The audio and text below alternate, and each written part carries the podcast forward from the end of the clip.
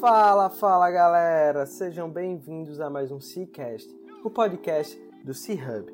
Eu sou Guilherme Oliveira, fundador e CEO do C-Hub Coworking, e estamos aqui em mais um episódio do nosso podcast. Nós acreditamos que um ecossistema conectado, ativo e forte é o caminho para construirmos um ambiente de negócio que todo empreendedor deseja estar inserido. Compartilhando informações e experiências, esperamos estar ajudando a todos que estão nessa missão conosco. E toda semana trazemos aqui um empreendedor que está disposto a colaborar conosco nessa missão. Antes de darmos start à nossa entrevista, gostaria de fazer um pedido.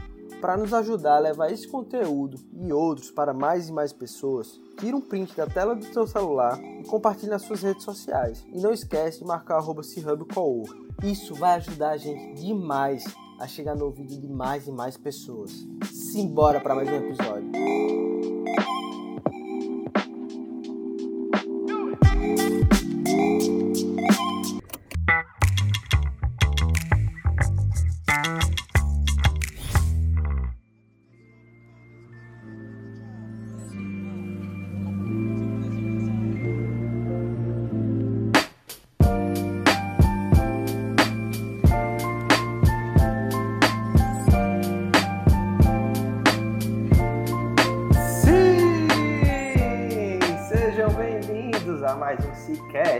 Episódio 40. Estamos aqui, como começamos, eu e Fábio Farias, ele que não era agora o ministro, o né? ministro, né? Fabinho, como é que você tá, meu amigo? Eu tô bem, até agora é, me esquivando aí da Covid. Também você aqui pra gente terminar. É, oi? Foi você que começou, então vai ser você que vai terminar, viu? Exatamente. Vim aqui para terminar esse negócio. Apresentei o primeiro Cia, CiaCast com o Fernando, né? Falando sobre inteligência Sim. artificial, falando sobre machine learning. E tô aqui nesse, nesse último episódio da primeira temporada. Já tô até emocionado, chorando aqui de emoção com a, a emoção que vai vir nesse episódio de hoje. Show demais. Pessoal, e só passando um pouco de contexto para vocês, é, o Cicast ele começou como um, um, um, bom projeto, assim, de startup, né? Aquilo que você sabe que quer começar, mas você tem que testar. E a gente começou, nem, eu nem era o host, quem era o host era o Fábio. E o Fábio sempre dizia, monta um podcast, vai dar certo, não sei o que, vai ser legal, você vai contar as histórias das pessoas que estão aqui. E isso vai mostrar o valor do nosso ecossistema. E Fábio, ele é um parceiro, é um amigo que plantou essa semente, como do Meeting Serva também. Então, todo esse pacto que a gente vem fazendo dentro do ecossistema, o Fábio é um cara que tem grande relevância nisso e a gente faz muita coisa junto, gosto demais. Estou sentindo a falta dele gigante, que ele está trabalhando de casa ainda, né? E, Pô, Giga, mas... eu vou chorar aqui de emoção, cara. Se eu vou começar a me emocionar. Mas, mas, Continue, continue. Mas eu tenho certeza que a gente vai matar um pouquinho da saudade aqui nesse episódio. E aí, Fabinho, um como é que você tá passando aí? Você. Um abraço virtual para você. Eu tô bem, tô passando bem. É, eu fico muito feliz aí pelo, pelo reconhecimento do Giga. Eu acho o Guilherme e o Cia Hub e toda a iniciativa do Cia Hub extremamente importante para o ecossistema de Natal. Eu acho que se a gente for contar a história do empreendedorismo, principalmente do empreendedorismo de inovação em Natal, a gente tem que contar com antes do Cia Hub e depois do Cia Hub, porque o Cia Hub se tornou um espaço é, muito muito bacana para unir cabeças diferentes, cabeças criativas, cabeças com ideias novas. É, quem trabalhou lá, quem trabalha por lá, viu empresas nascerem lá e, e crescerem, e muitas vezes saírem de lá já maiores, né, mas tendo nascido lá né? Viu ideias acontecerem, teve contato com pessoas maravilhosas e tudo isso graças a você, né, Guilherme? Você que é o nosso nosso líder, nosso CEO, meu CEO, né? Você que, que que teve essa iniciativa e consegue lidar com isso, consegue levar isso de uma forma brilhante. Então, é, eu fico muito feliz em ter te ajudado nisso e ter, ter colaborado com algumas ideias dessa minha cabeça doida. Eu só trago café, rapaz. Vocês que fazem tudo aqui.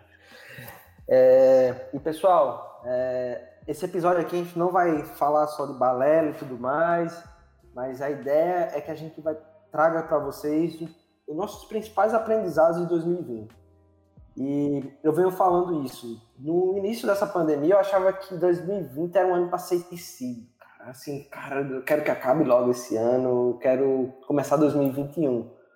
Mas a gente conseguiu passar nessa primeira onda, tá vindo a segunda onda aí, mas o que ficou foram diversos aprendizados. Aprendizados que, de fato, eu não quero esquecer. Isso aqui eu vou levar para o resto da minha vida, tanto profissional como pessoal. E eu vou entrar aqui, Fábio, num aprendizado que eu guardo com muito carinho, tá certo? Que foi como a gente conseguiu passar por tudo isso, que foi trabalhando em equipe. Uhum. E, e, teve uma coisa assim que foi bem interessante, porque começou a pandemia e aí a, a gente trabalha com espaço, cara. Ou seja, a gente reúne pessoas para trabalhar num lugar compartilhado. Ou seja, porra, é bem perigoso você ir trabalhar no co-work, né? A gente não sabia Exatamente. como é que isso ia acontecer. e aí, o que aconteceu é que parte da equipe ficou sem fazer. Tipo, o cara trabalhava 90% do tempo dele, ele ficou 80% ocioso. E essas pessoas elas não sabiam se ia continuar trabalhando ou não, então existia uma, uma segurança. A gente nem sabia como é que a gente ia pagar as contas, porque, porra, como assim? As pessoas estão parando de vir, é, o nosso negócio vai ser 100% afetado, o que é que a gente vai fazer? Mas aí a gente, eu fui abençoado em tomar uma decisão que foi crucial para o C-Hub estar aqui. Estamos dia 15 de dezembro. Daqui a 20 dias a gente termina mais 300 metros quadrados e vamos chegar a mil metros, de, mil metros quadrados de operação. Então acho que a gente, a gente vai se desenvolver com outros. É, né? Não, mil metros quadrados de operação é um, é um, é um bom é. big number. É um bom big number. E, e poxa, deve, deve ter sido muito difícil passar esse tempo, né? Porque acredito que é, a ideia, a própria ideia de espaço de coworking, né? Ele não, não, que ele gera aglomeração, mas ele gera um espaço físico com, com algumas pessoas dentro de uma sala trabalhando no ar-condicionado. Então tem uma certa dificuldade com a Covid, né? Então, vocês terem passado por tudo isso, superado isso, todo mundo, e ainda ampliar o, o, o Hub, é, é, eu acho que é uma coisa espetacular. Por isso que você é o meu CEO, cara. Que é isso, Olha cara, só, mas... outro CEO não ia conseguir fazer um negócio desse. Não consegue, cara. Mas, assim, um, um dos principais motivos da gente estar tá conseguindo passar por essa onda aí foi, foi a equipe da gente. A gente se uniu, né? Todo mundo trabalhou 200%, tentando encontrar outros canais de receita dentro do que já existia. Então, para a gente isso foi super interessante. A gente viu que existia uma mina ali guardada que, porra, a gente não tava cavando. E você foi um cara que ajudou a gente a cavar essa mina aí, com essa parte de escritório virtual. E também a transparência, né? Como a gente se comunicou com a equipe, né? Passando segurança, a galera, pô, vou dar aqui no sangue. E também com os clientes. Então, pô, 18 de março a gente mandou, entrei em contato com todo mundo, dizendo, ó, a gente não sabe o que é que vai acontecer, é, mas a gente vai estar aqui para se ajudar. Então, muitos conseguiram manter contratos. A gente, logo depois que a doença foi sendo conhecida, é, a gente conseguiu criar um ambiente seguro de trabalho, então, ah, a gente não vai mais usar xícara, vai usar material descartável, todo mundo entra direto para a sala, a gente já, os meeting servers ficaram online e, e assim a gente conseguiu criar um ambiente para superar isso, né? O, o, Guilherme, me surgiu uma dúvida aqui. Eu acho que é uma dúvida de, de muita gente que, que passou ou está passando, porque a, a, por mais que a crise ela, ela teve um pico ali no, no primeiro semestre, depois diminuiu, agora parece que está chegando um novo pico, ela continua permanente. Né? O que, que você acha que foi fundamental? O que, que você acha que é o 80-20 do, do Cia Hub para o Cia Hub conseguir superar essa crise e agora ir para essa expansão?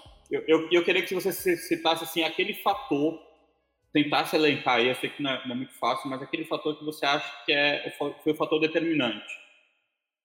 Cara, eu acho que o principal fator. Teve. Eu vou trazer dois, tá? Uhum. Na verdade, eu vou trazer três aqui. Ixi, Maria. Primeira foi a, é a, foi a transparência, né? Como a gente conseguiu se comunicar com os clientes. Então, no, no ponto onde a gente conseguiu trazer uma comunicação mais clara com todo mundo, ajudou a colocar as coisas no preto e no branco. Então, a gente sabia de fato o que é que a gente estaria enfrentando.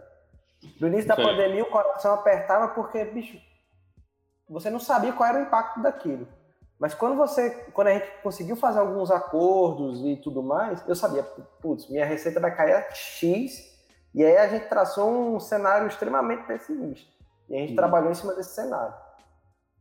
O segundo fator foi a nossa organização financeira. A gente era uma empresa que estava muito bem organizada financeiramente, a gente conseguiu estruturar um caixa. Então, a gente, pô, vamos sentar aqui em cima do caixa e vamos ver o que é que o governo vai fazer. Então, o governo soltou algumas linhas junto com o Banco do Nordeste e tudo mais. A gente trabalhou, criou uma dívida estruturada, certo? Uma dívida que eu sabia que a operação, ela voltando a trabalhar como antes, eu ia conseguir sobreviver e eu ia conseguir. E o, e o mais legal foi que, como aquele cenário era bem pessimista que eu tracei, hum é, sobrou um recurso e a gente conseguiu expandir, certo? Então eu consegui pegar ou as empresas que estavam saindo de escritórios maiores para estruturas menores. Uhum. Então a gente conseguiu estar tá bem posicionado para esse ajuste de mercado do setor imobiliário. Cara, e o terceiro e mais importante foi a equipe. A equipe abraçou a causa, cada um se esforçando aí para a gente conseguir ver onde a gente poderia melhorar é, e explorar outros canais de receita. É, e, e, assim, Guilherme, o que, que você acha assim de, de, qual característica o empresário ele precisa ter para ele superar esses momentos? Porque assim, é, isso vai até vou até dar um spoiler do que eu vou falar na frente, né, do, do meu grande aprendizado do ano 2020, que é o aprendizado que tem a ver com planejamento, né? A gente às vezes se planeja para alguma coisa e as coisas e vem uma pandemia no meio do caminho. Né? Mas o que, que você acha que qual é a característica que o, empresário ele precisa ter para ele conseguir superar um momento como esse, passar por um momento como esse? Rapaz, eu vou falar aqui uma coisa que eu tento fazer cada vez mais, que é ouvir. Uhum. Então, acho que um, todo bom líder ele tem que saber ouvir bem. Porque a gente tem sempre o que aprender, Fábio. É, no início da pandemia, bicho, eu liguei para 20 pessoas, saber o que é que eles estavam fazendo. Falei com pessoas de Portugal, de outros lugares do mundo, para saber como é que estava sendo a, a realidade deles. E eu acho que quando a gente aprende de outras pessoas, a gente consegue tomar uma decisão bem mais embasada. Então, eu acho que um bom gestor, ele tem que estar sempre bem atenado e, e tem que ter um ego muito pequeno, bicho. A gente. É verdade. Quando a gente tem um ego pequeno, a gente começa a aprender dos outros, a gente aprende muito mais rápido. Uhum. E isso e... se torna um grande diferencial. E aprende com o erro dos outros também, né? Porque quando você aprende com os outros, você não aprende só com os acertos, mas com, com, com o erro dos outros também. Né? Mas eu, eu, concordo com isso, concordo muito com essa questão dessa, dessa capacidade de ouvir, né? essa capacidade que, que que é, é necessária, é fundamental, e, e, também com uma capacidade de se adaptar né, circunstância, de não brigar com a circunstância, mas se adaptar a ela. Né? Porque não, adianta, não, não, adiantaria nada se você tivesse é, pô, brigando para tentar manter o contrato na, na mesma, no, no mesmo padrão que era antes do Covid, ou então brigando, muito empresário tentou brigar contra o Covid, né? Tentou dizer, ah, não, não tem crise, isso daí é uma gripezinha, blá blá blá vou, vou tentar abrir meu negócio assim, vou tentar manter o negócio da mesma forma que estava antes e acabaram é, acabaram muitos acabaram se dando, se dando mal né? eu acho, acho que essa, essa, capacidade de você como você falou ouvir e entender a situação mas a capacidade de você se adaptar à situação nova né que é uma situação que eu acho que obrigou o, as empresas a passarem por um processo forçado de transformação digital que eu acho que nem todas conseguiram, passar né tiveram dificuldade nisso ainda Perfeito. tem dificuldade disso, né?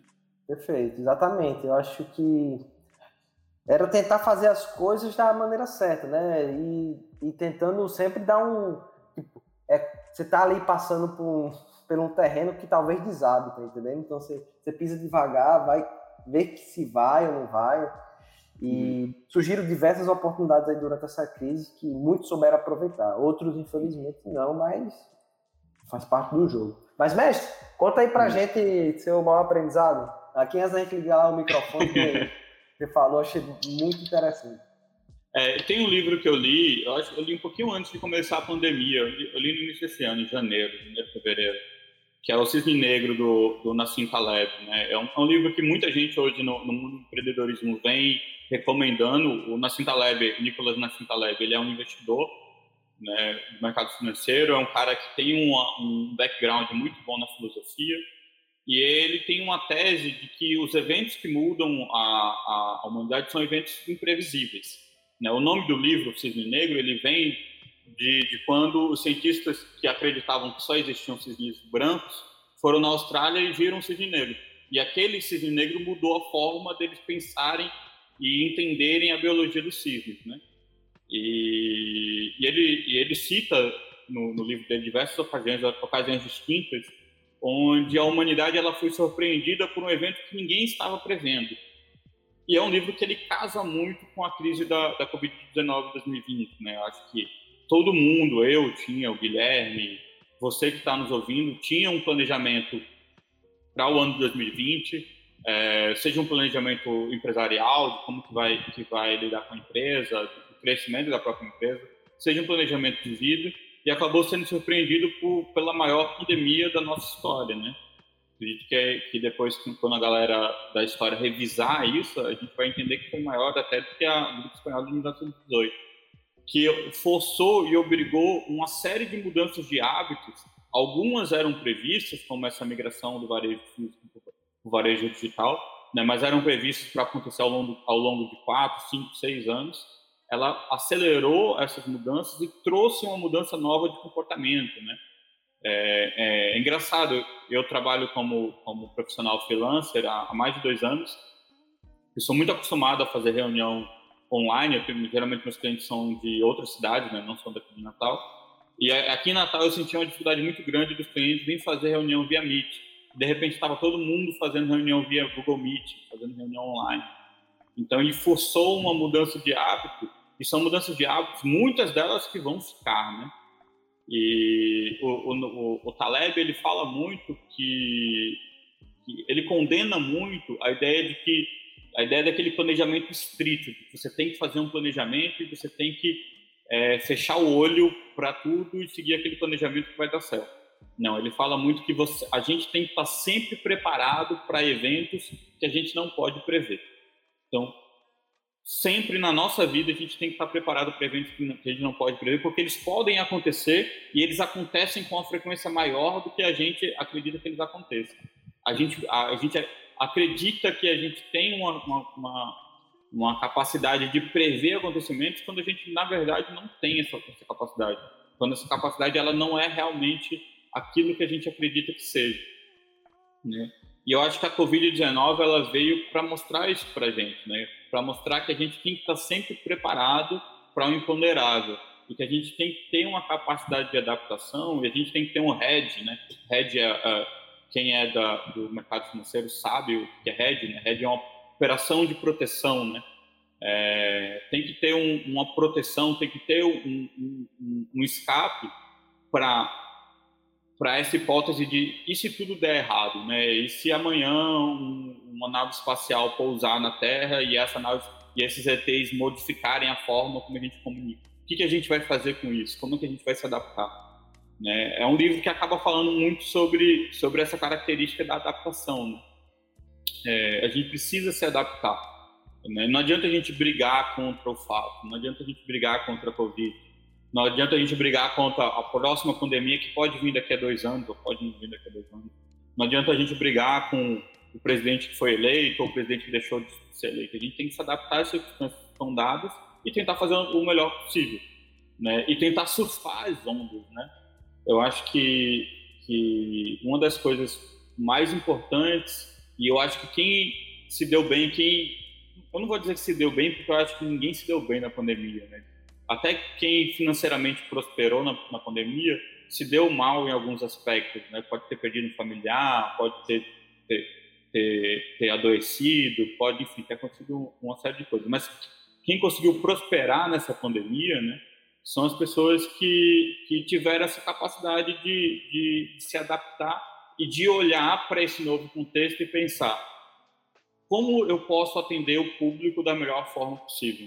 Que a razão de ser do empreendedor é atender e servir o público. Como que eu posso servir o público da melhor forma possível, a partir desse contexto que as pessoas vão precisar ficar mais em casa, que as pessoas vão precisar usar máscara, que as pessoas vão precisar, é, enfim, vão precisar ter novos hábitos, adotar novos hábitos por conta da, da Covid-19. Né? Então, eu acho que essa, esse é o ponto que, que, que é mais importante. Eu acho que esse é o ponto que foi o aprendizado que ficou. Né? É, da gente nunca tem, uma, tem um termo em inglês que eles falam que é take for granted. Não tem uma tradução literal para português, mas significaria algo como você achar que, que alguma coisa é garantido. Então eu acho que o meu emprego é garantido, eu acho que o tipo de negócio que eu trabalho é garantido, eu acho que, que, que a minha vida está garantida. Né? Então isso é take for granted. Né? E eu acho que a lição que o Covid dá é nunca dê as coisas por garantido. Sempre tenha um, um planejamento para caso as coisas deem errado e sempre tenha a humildade, e aí eu acho que casa muito com o que você falou, né? a humildade, o ego, o ego baixo, para se adaptar a uma circunstância nova que pode vir e a gente vai, vai precisar se adaptar. Não adianta brigar contra ela. Perfeito. Fabinho, mas eu fico aqui com a dúvida que será que as pessoas elas vão guardar esse aprendizado da que se adaptar rápido é algo importante para depois da pandemia? Eu fico muito com isso, cara. Eu espero que sim, mas eu vejo já que algumas pessoas estão esquecendo isso. Eu acho que é importante a gente estar tá lembrando, porque a adaptação, se a gente for parar para ver, é um negócio que vai matando o negócio há várias décadas, né? Uhum. Então, é, surgiu o, varejo online. A gente já vê algumas empresas sofrendo. O que o Covid mostrou é que, porra, se você não se adaptar rápido no momento de crise, você vai morrer rápido, cara. Então, Exatamente. Eu acho que isso aí tem que. Cara, você vai abrir uma empresa, tem que ter lá um negócio, ó, bicho, ó. Ou você vai abrir essa empresa, mas sabe que você tem que se adaptar rápido. Não esquece é. isso mais nunca, né? Eu acho que isso depende muito da liderança, de quem que é a liderança que está à frente da empresa. Se a liderança ela tem uma capacidade melhor de se adaptar mais rápido, a empresa ela vai conseguir se adaptar mais rápido. Né? E eu acredito que é, a crise da Covid é uma das primeiras grandes mudanças de comportamento que a gente vai ver nessa próxima década. Né? A gente está começando uma década nova, que é a, a, é terceira década do, do século 21, né? que é começa agora em 2021 e termina em 2030. E, e, e, tem muita gente que aposta de ser uma década com, com várias mudanças de comportamento, várias mudanças estruturais. Eu vou te adiantar duas. Tem um texto que eu li no final do ano passado de um investidor, de um investidor lá de, de Wall Street, que ele falava sobre as apostas, de, as apostas dele para a terceira década do século 21. E ele faz uma aposta que eu acho que, que é fundamental. Ele acredita que a, o aquecimento global ele vai se tornar uma realidade mais palpável, principalmente na segunda metade da, da, da década. E o, e o, aquecimento global, né, ele vai mudar a forma como as pessoas se comportam. E, e, e quando ele fala formas como as pessoas se comportam, não é só ah, a pessoa vai deixar de usar o canudo de papel, de, de plástico para usar o canudo de ferro. Ah, ela, a, pessoa vai reciclar mais. Não é só isso. Isso vai acontecer também mas ele fala muito, por exemplo, do setor imobiliário, que ele acredita que as cidades e os estados que vão ser menos afetados pelo aquecimento global, eles vão receber mais gente. E as cidades e os estados que serão mais afetados pelo aquecimento global, eles vão se esvaziar. Então pode haver uma mudança no mercado imobiliário muito grande no, no, na segunda metade do, do na terceira, no, nessa terceira década do século 21 e, e uma mudança no mercado imobiliário que vai ter a ver com uma questão ambiental. Né? Em geral, o, o, os fluxos migratórios, quando a gente estuda em geografia, eles têm a ver com é a questão econômica. As pessoas se mudam para cidades que são economicamente mais, mais fortes. E muito provavelmente esse fluxo migratório ele já está começando a mudar com a crise da Covid, né? Você pega uma crise no mercado imobiliário lá em Nova York, o pessoal que das empresas que estão adotando mais o home office, das pessoas que estão procurando morar mais fora dos grandes centros, em locais mais afastados, onde elas podem podem pagar um aluguel mais barato, ter uma qualidade de vida melhor. Né? E isso é uma tendência que pode acontecer no, no, nessa segunda metade. Uma outra tendência que a gente vai precisar se adaptar, e, e, a adaptação ela também traz para a gente um, um, novo, novas possibilidades de negócio. Né? Então, como empreendedor, a gente tem que enxergar isso, novas possibilidades de negócio. Né? E uma outra coisa que vai vir, que está mais próxima do que essa, do aquecimento global, é o 5G né, que vai ser a internet instantânea. A internet instantânea, ela talvez seja uma das maiores mudanças do, do da segunda desse, dessa nova década que vem, né? né? Se a gente for fazer um recorte por décadas, a primeira década do, do ano 2000 nos trouxe a internet e a popularização da internet. A segunda década do ano 2000, que foi de 2011 para 2020, nos trouxe os aplicativos dentro dos celulares. Né? Quem é um pouquinho mais velho, tudo mais, se lembra do mundo em 2010, 2009, a gente não tinha iFood, a gente não tinha Uber, a gente não tinha WhatsApp, aplicativos hoje que todo mundo não vive sem, né? A gente não consegue nem imaginar uma sociedade sem isso, né? E, e essa segunda e essa terceira década dos anos do, do, do, dos anos do, século 21, ela vai nos trazer o, a internet 5G que vai nos trazer aplicativos, é, e possibilidades de uso da internet, da conexão, que a gente não, não, não consegue não consegue nem imaginar. E tem um detalhe aí que eu acredito que vai vir forte, vai ser uma grande mudança de consumo que já começou, que são os aplicativos de voz, né? Então a gente vai ter ferramentas como Alexia, Google Home.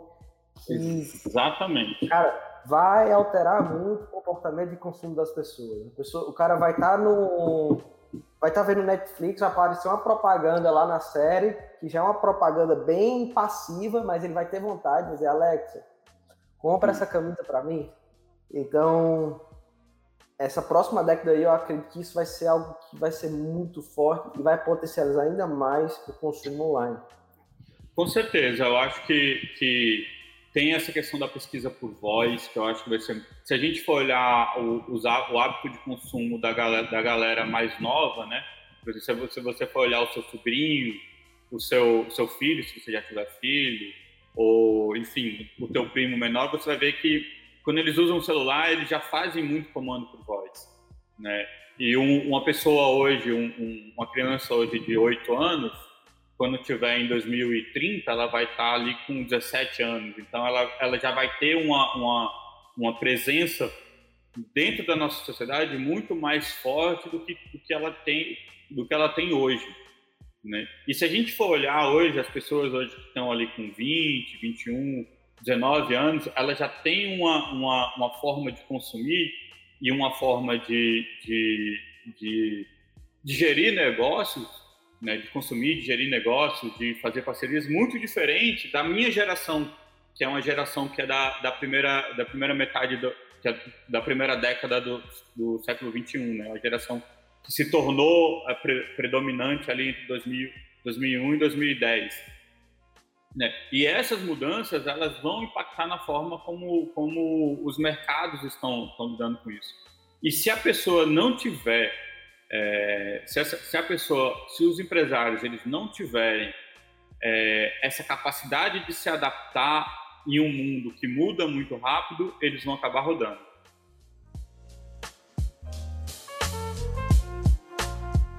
Indo agora para o quadro de perguntas e respostas, nosso momento uhum. filosófico do Cicast. Fabinho, eu criei esse, esse bloco aqui durante a, a primeira temporada, certo? Uhum. Não foi algo planejado, foi algo que a gente foi aprendendo até de outros podcasts. E isso que é legal, galera. Você vai testando formatos, né? Enquanto você vai fazendo. Mestre Fábio. Diga lá, meu querido.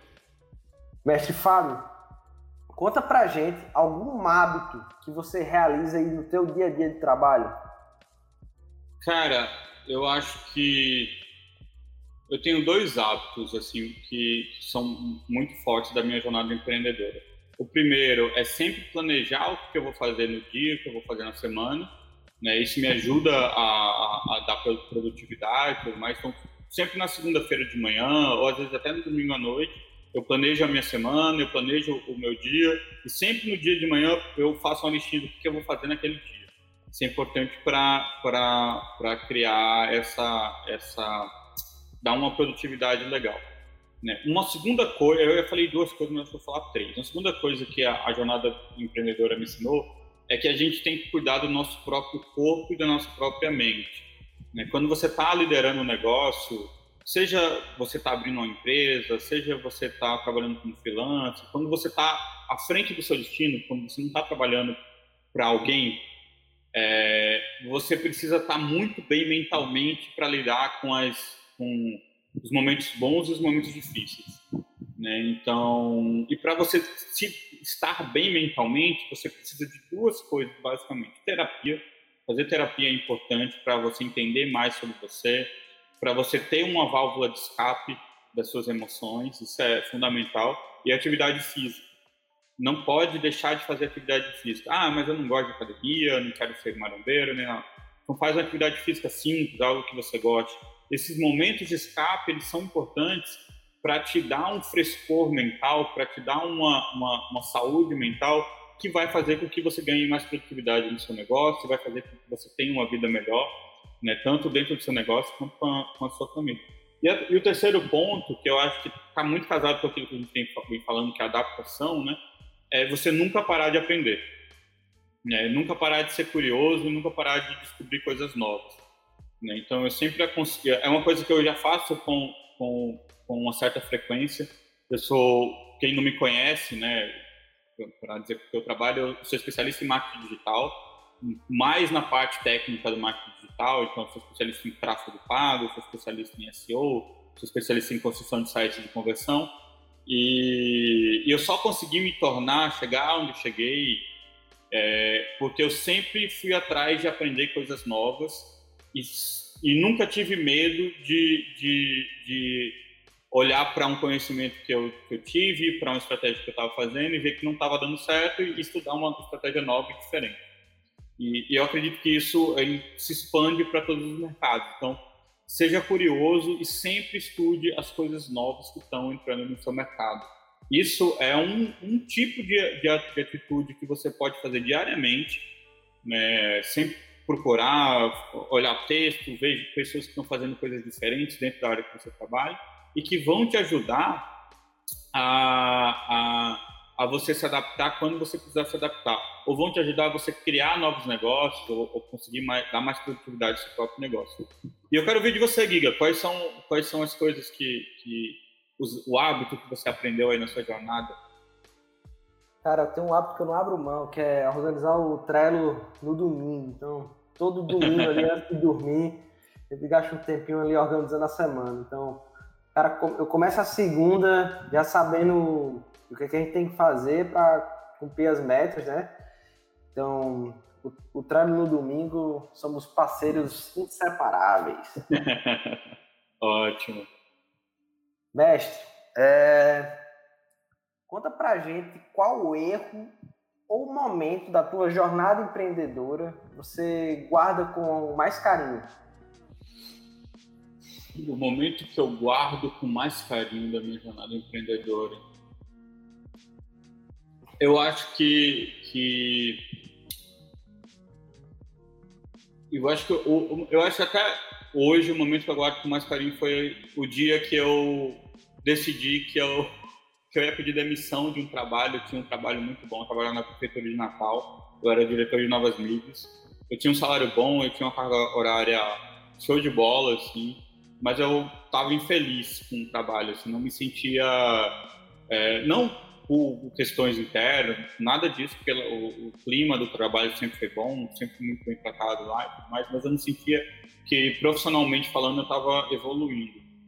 E o dia em que eu pedi demissão, eu acho que foi o dia mais, que eu guardo com mais carinho, assim, porque foi o dia que eu tomei coragem para assumir o rumo da minha vida. E hoje eu não consigo me ver trabalhando num contexto diferente do que eu trabalho hoje. É, e eu, eu acrescento isso a um dia que eu, eu neguei uma proposta de emprego muito boa que me apareceu no início desse ano. Foi no início desse ano, me apareceu uma proposta de emprego muito boa, salário muito bom, com a horária show. E eu neguei. E, e é, é um certo prazer você poder negar isso, porque você nega porque você sabe que o que você está construindo é melhor para você, é melhor para o seu futuro. Então, é, são, são momentos muito bons né, para mim que eu guardo. E você, meu, meu amigo Giga, quais que são o momento ou os, os momentos que marcaram mais na tua jornada? Cara, eu, eu, tenho um momento que eu guardo com muito carinho, foi assim que eu comecei a trabalhar. Eu tinha fechado, eu comecei a fechar os contratos aqui na empresa, né, empresa da família. E eu fiz uma negociação errada, bicho. Eu fiz uma conta errada de cabeça. E eu tinha feito, tinha feito uma cagada. E aí eu disse, cara, bicho, puta merda, vou ter que. Eu, disse, eu vou ter que seguir, né? Eu tinha dado minha palavra, né? Hum.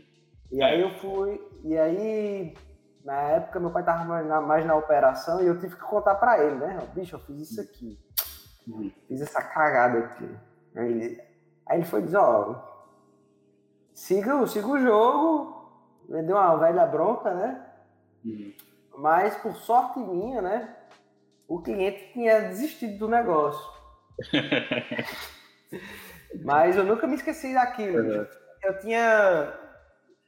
Eu fiquei com aquilo ali remoendo na minha cabeça, e, e, aí depois eu comecei a ter mais cuidado a fazer as contas, fazer tudo certinho, e, e eu aprendi a me comunicar melhor, né? E eu vi que uhum você se comunicar bem era muito importante. Então, não adianta você querer vender alguma coisa e às vezes você esquece de incluir algo e tudo mais, porque depois vai ficar mais difícil. Então, é, sempre tem uma comunicação transparente. Tente criar pontos ali, checklists para você estar tá seguindo aquilo e você conduzir a negociação da melhor forma. Exatamente, muito boa.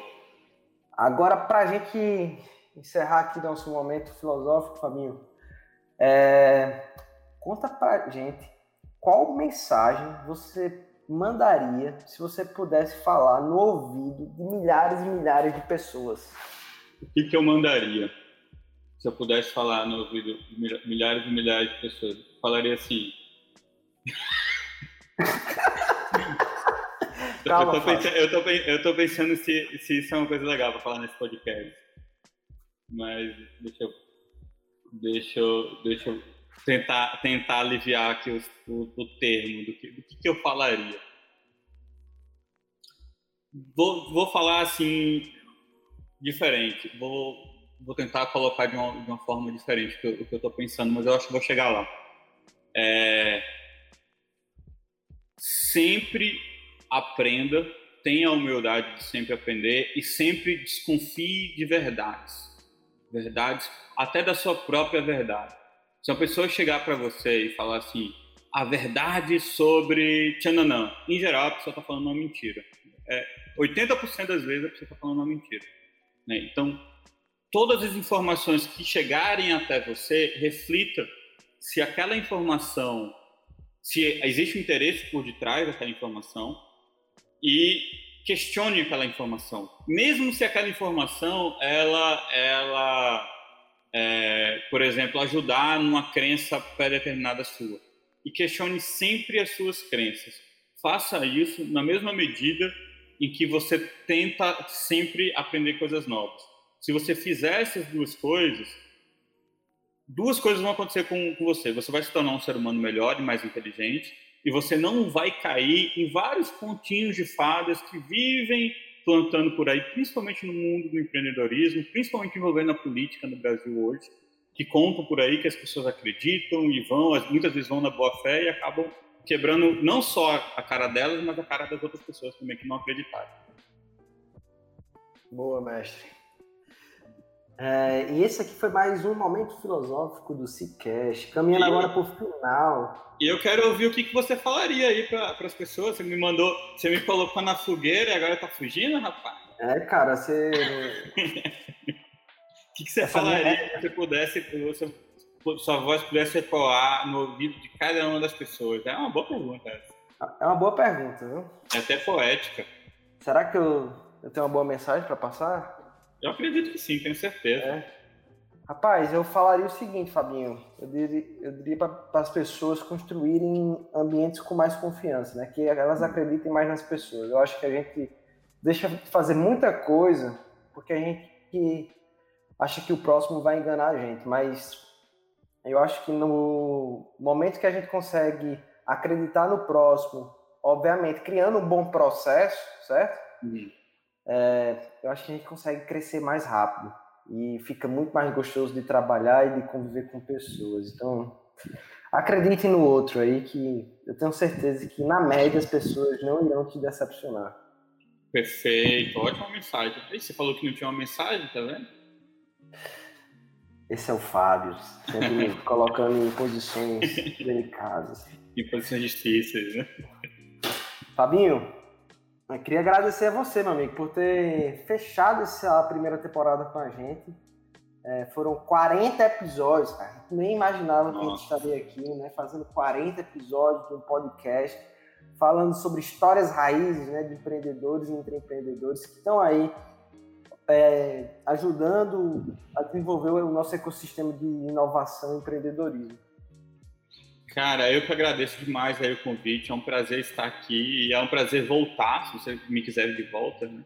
É, será um prazer voltar e, e, e, contribuir aqui com vocês. Acredito muito no projeto do Cia Hub. É um, um, projeto com muito propósito e com um ideal muito bom de, de ajudar empreendedores a, a desenvolver seus negócios. Né? Então, eu quero estar sempre do lado de vocês e ajudando como eu puder ajudar. E foram 40 episódios, eu quero ver os próximos 40 episódios, né? Agora tem que vir mais 40. Deixa com a gente. O OKR da gente, meu amigo, é fazer mais 40 e dobrar a audiência. Então. Eita, é, esse, que é, esse que é bom. Ficou o desafio, tá? Então, daqui a 40 episódios, a gente vai estar postando um print com nossa audiência atual e vamos estar postando com um novo resultado. Então, a gente coloca aqui o desafio. Escutou aí, Xanda, a nossa linha do marketing. Eu tenho certeza que Xanda vai conseguir. Xanda é muito boa. É, galera, e antes da gente encerrar, eu queria anunciar para você. Eita, um segredo, uma novidade, uma coisa boa é... aqui. Não só a gente vai encerrar o ano com mil metros quadrados de operação, mas a gente vai estar tá abrindo a nova unidade do C-Hub. A gente está crescendo, a gente vai estar tá fazendo o C-Hub 2.0 lá no Sebrae em Natal. Chique, hein? Chique. Vai ser legal, viu, Fábio? Quero ver você trabalhando lá. Vai ter, vamos reunir muita gente boa e junto com o Sebrae, o Sebrae Lab, vamos estar tá perturbando o Carlos Von Sosten, o Mago das Startups. E a ideia lá, pessoal, é o seguinte: a gente quer, vamos ser uma operação com sete salas e vamos tentar trazer é, empresas tradicionais que estão criando é, setores de inovação e a gente vai ter lá dentro da, do, do C-Hub parceiros como Soft House, é, empresas de tráfego pago, é, vai estar também é, outras pessoas que ajudam a fomentar o ecossistema de inovação então, para você que tem uma empresa tradicional e, e quer desenvolver uma área de inovação, possivelmente vai ser o melhor lugar para você estar. Então, o nosso benchmark, Fabinho, vai ser o InovaBra, tá? Vai então, ser qual? O InovaBra, que é o, uhum. o polo de inovação do Bradesco. Então, os caras estão fazendo um trabalho muito massa, a gente quer fazer algo parecido. E, e com certeza 2021 vamos colher bons frutos. Cara, estou muito feliz. Olha só, pessoal, grande novidade aqui. Eu acho que, que vai ser algo com um impacto muito forte na, na comunidade empreendedora de Natal.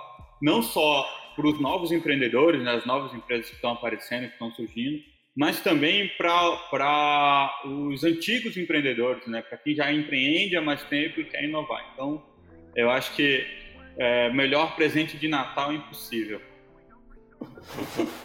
Show de bola. E assim, Galera... pode contar comigo lá, hein? Pode contar comigo que no que, no que eu puder ajudar vocês, estarei, estarei lá com vocês, ajudando. Sempre te perturbando, mestre. Pode perturbar, fica à vontade. Você tem, você tem passe livre. Diga isso não, viu? Galera, chegando aqui no final do último episódio da primeira temporada. Agradeço a vocês que nos ouviram, é, em, muitas vezes cometendo alguns erros, é, tendo problemas de áudio, mas sempre buscando trazer boas histórias. E estamos nessa missão né, de fomentar o ecossistema. Se você ainda não conhece o C-Hub que vem visitar a gente tem muita gente boa aqui que você precisa conhecer. E isso é um dos meus maiores aprendizados quando eu abri o co-work. Eu vi que Natal tinha muita gente fantástica.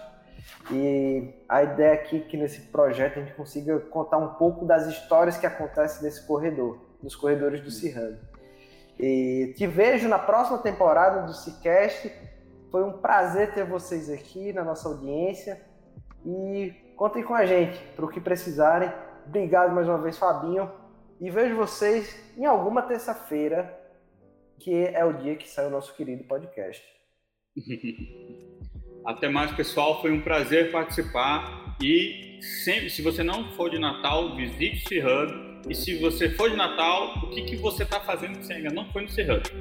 É para você ir agora. É um, é um dos espaços mais legais aqui da cidade. E agradeço a todo mundo que ouviu aqui a gente e até mais.